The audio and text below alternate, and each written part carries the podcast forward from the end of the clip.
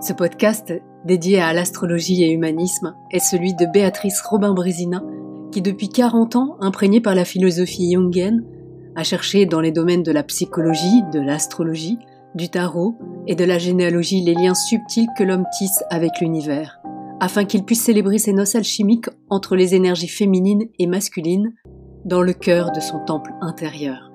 Il est initié aujourd'hui et pour un voyage de 9 mois avec vous autour du thème des déesses.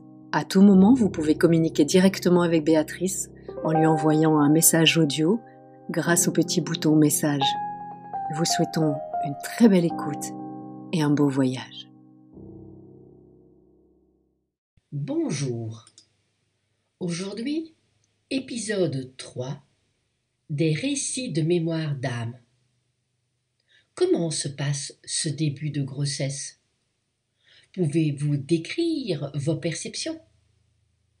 Êtes-vous heureuse de ce projet mis en place le 25 mars dernier? Êtes-vous heureuse de l'évolution de votre enfant intérieur qui grandit, levé, dans votre centre cardiaque? Nous vivons actuellement un cloisonnement qui rend nos initiatives extérieures complexes. Mais qui affinent nos perceptions qui sont en train de se développer en synchronicité avec l'augmentation des vibrations planétaires. Nous passons réellement, en cette facette du temps, d'une dimension à une autre. Le ressentez-vous? Plus nous serons alignés, plus nous serons à même de sentir ces nouvelles fréquences. La prise de conscience et l'intégration de notre féminin participent à cet équilibre. Cette initiative spontanée de mémoire d'âme est un projet collectif que nous allons faire évoluer ensemble. C'est avec la déesse Déméter Cérès, dont la réputation de bonne mère, qui m'est apparue en premier, a ouvert ces épisodes de récits de mémoire d'âme. Le côté bonne mère a influencé mon choix d'ouverture. Dans le récit 2, nous avons poursuivi l'histoire avec euh, la fille, sa fille, Perséphone Proserpine, et nous avons vu ou nous avons pu faire le lien entre son histoire et des facettes de notre féminin, c'est ça exactement le but de, ces, de ce parcours? Donc pour Déméter Cérès, pour Perséphone Proserpine, que représentent ces histoires pour vous? Pour ce troisième épisode, ce sont les aspects planétaires de ce lundi 13 avril qui ont orienté mon choix de déesse. En effet, notre étoile, le Soleil, rejoint la déesse Eris à 23 degrés du bélier, comme chaque année, puisque Eris met, à peu près 500 ans pour faire le tour du zodiaque, elle reste très longtemps à 1 degré ou autour de 1 ou 2 degrés du zodiaque. Donc chaque année, le Soleil va passer sur ce point-là. Donc, pourquoi est-ce si important ces années, parce que c'était déjà l'année dernière comme ça, mais ce sera encore fortement là actuellement et c'est dans l'orbe sur l'année 2021, mais j'ai choisi d'en parler aujourd'hui car ce 23e degré, 23-24, est mis au défi par le maître des enfers Pluton Hadès et le dieu de l'Olympe Jupiter Zeus. Alors je me dis qu'en ce lundi de Pâques, qui prolonge la Renaissance et la lumière retrouvée, parler de cette déesse Eris me semble d'à propos. Au niveau astrologique, ce corps planétaire est situé entre la ceinture de Kuiper et le nuage d'Ort, une zone très lointaine, mais aussi une zone très forte d'excentricité. Elle fut découverte en janvier 2005 et son cycle est deux fois plus long que celui de Pluton, exactement autour de, parce qu'on ne peut pas dire, de 545 ans. Lorsque nous, on a découvert Uranus, celui qui choque au XVIIIe siècle, cela a provoqué des changements radicaux dans les sociétés, les grandes révolutions. Lorsque l'on a découvert Neptune, qui fut découvert au XIXe siècle, celui qui dissout, eh bien notre perception spirituelle a changé et le monde subtil a pris plus d'importance.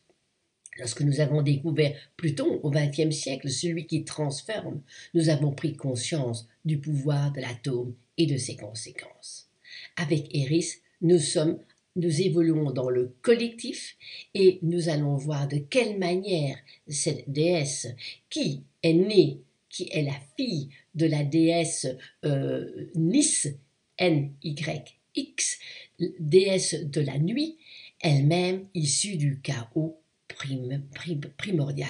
Donc on voit qu'on est ici dans des énergies assez essentielles. La déesse Eris va toujours mettre le doigt où cela fait mal, et elle est la sœur d'Arès. Plongeons-nous dans le récit mythologique. Donc, Eris, la déesse Eris, connue pour être la déesse grecque de la discorde, est donc la fille de la déesse de la nuit, elle-même issue du chaos primordial. L'histoire raconte que comme cette déesse était très insoumise et on ne pouvait jamais, on ne savait pas à quoi s'attendre avec elle, les dieux oublient volontairement d'inviter la déesse Eris au banquet qui célèbre les noces du mortel Pélée et de la déesse immortelle Thétis. Eris est vraiment toujours là pour semer la zizanie et la discorde, donc les dieux disent on va faire semblant de l'oublier. Mais la colère qui est juste chez elle va se fonder sur une injustice parce qu'elle a été écartée. Zeus, Jupiter et les dieux n'assument pas ces responsabilités par lâcheté. Et les déesses, qui sont autour de Zeus Jupiter, sont quelque part un peu jalouses de cette déesse ingérable. Et au fond, tout le monde est content qu'Eris ne soit pas invité. Mais, offensée d'avoir été écartée, elle se pointe au banquet, lançant une pomme d'or sur la table en disant à la plus belle des déesses.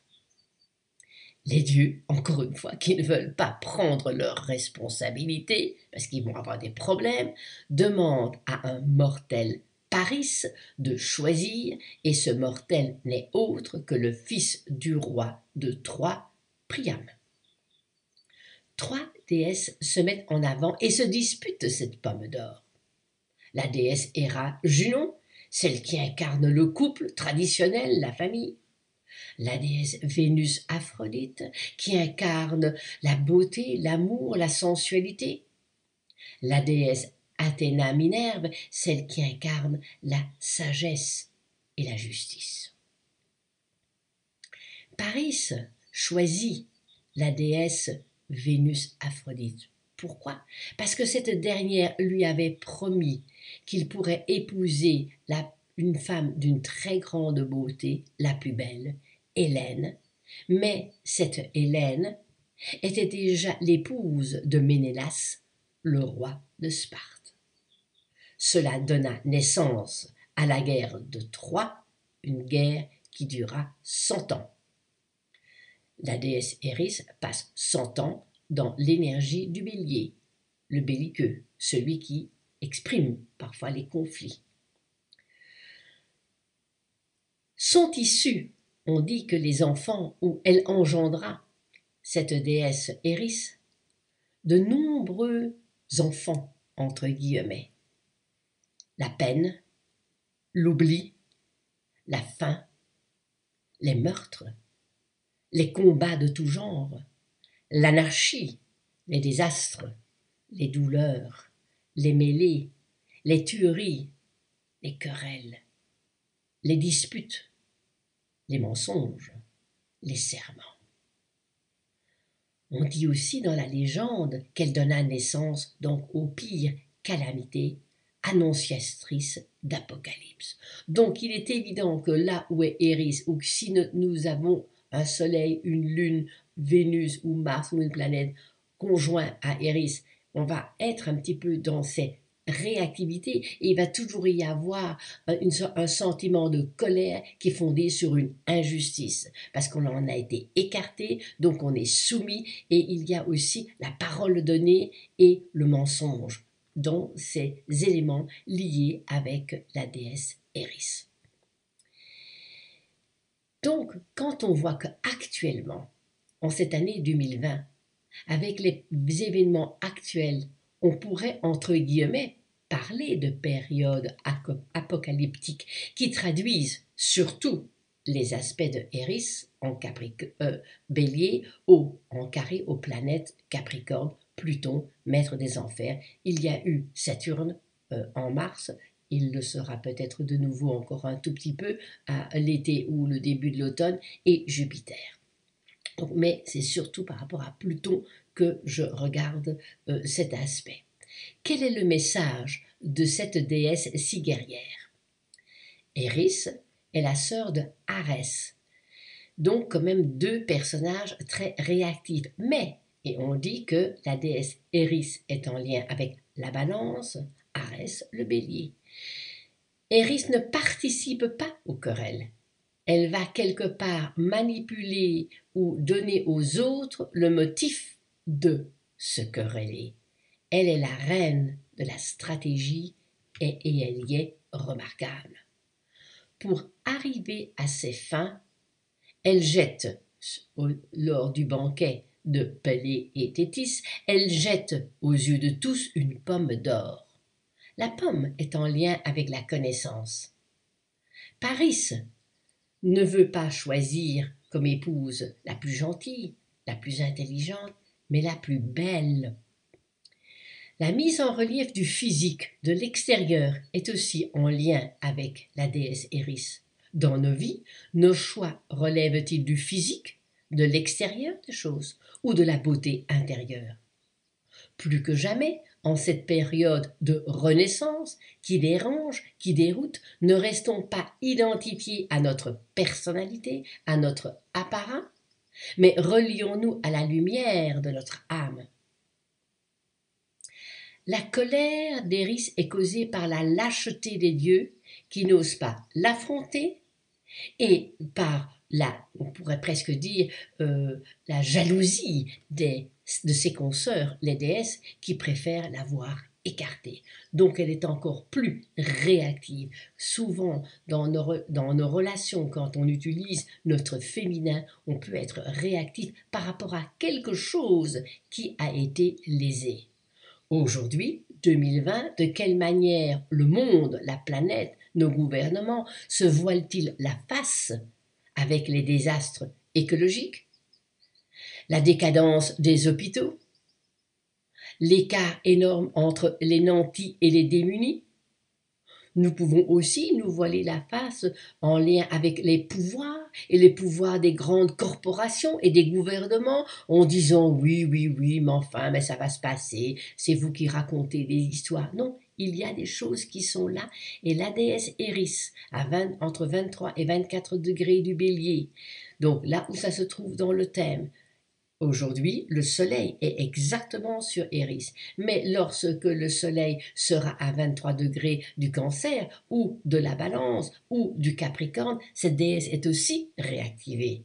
Et que Pluton, qui est au carré de, je le répète, de la déesse Eris, timidement 2019, l'année 2020, l'année 2021, eh bien, c'est vraiment comme si on nous disait ici, vous ne pouvez plus vous caché, vous ne vous pouvez plus euh, rester derrière le voile. Il faut oser euh, regarder les choses en face. Avec la déesse Eris, l'ignorance, le fait d'être ignoré, est la pire des souffrances et elle peut causer une guerre qui dure cent ans. Alors, dans notre vie personnelle, de quelle manière avons-nous vécu des mises à l'écart pour différentes raisons? Le sexe, la race, l'appartenance politique, religieuse, nos compétences, ce que nous sommes. Et aujourd'hui, on ne peut plus le supporter. La déesse Eris vient nous stimuler, vient nous titiller, afin de nous donner les moyens pour réparer les injustices que nous avons subies. Vous comprenez pourquoi c'est tellement important? Bon, on a eu la déesse Déméter, on a eu Proserpine, ce sont des images de féminin, de mère, de fille. Ici, on a plutôt l'Amazone, celle qui dit non, je me bats contre euh, euh, les injustices des dieux et des déesses. Donc, quelque part, ça pourrait être aussi l'adolescente qui se rebelle contre ses parents trop rigides ou qui ne font pas attention, ou si on a eu des problèmes, les parents n'ont surtout pas voulu voir. Ces différentes histoires vont nous interpeller en fonction de nos propres mémoires, de notre propre vécu. C'est la raison pour laquelle je partage ces réflexions, aussi bien manuscrites que dans un podcast, parce que comme ça, vous pourrez et le lire et souligner et l'écouter plusieurs fois. Je ne suis pas une mythologue, je ne sors pas de la Sorbonne, mais je veux dire ce que moi, dans le sens, depuis 40 ans, j'ai toujours trouvé extraordinaire d'allier la psychologie, surtout la psychologie jungienne, en lien avec l'astrologie, euh, tous ces schémas qui se répètent, qui sont liés à la nature, au cosmos, à l'univers, et que les récits mythologiques qui meublent notre inconscient plus ou moins, eh bien, ils peuvent réveiller en nous, parce que nous passons au collectif. Et ce travail n'est pas un travail personnel, il est collectif. Nous le faisons tous ensemble. Donc, à vous de, vous allez choisir quelle est la déesse qui vous convient le mieux. Ces partages se font complètement spontanément selon mes intuitions, et vous pourrez les écouter dans l'ordre ou dans le désordre, pas de souci. Je vous souhaite une bonne écoute une belle intégration, de belles réflexions. Et je vous dis donc à tout bientôt. Merci beaucoup et belle, belle, belle déesse Eris en vous.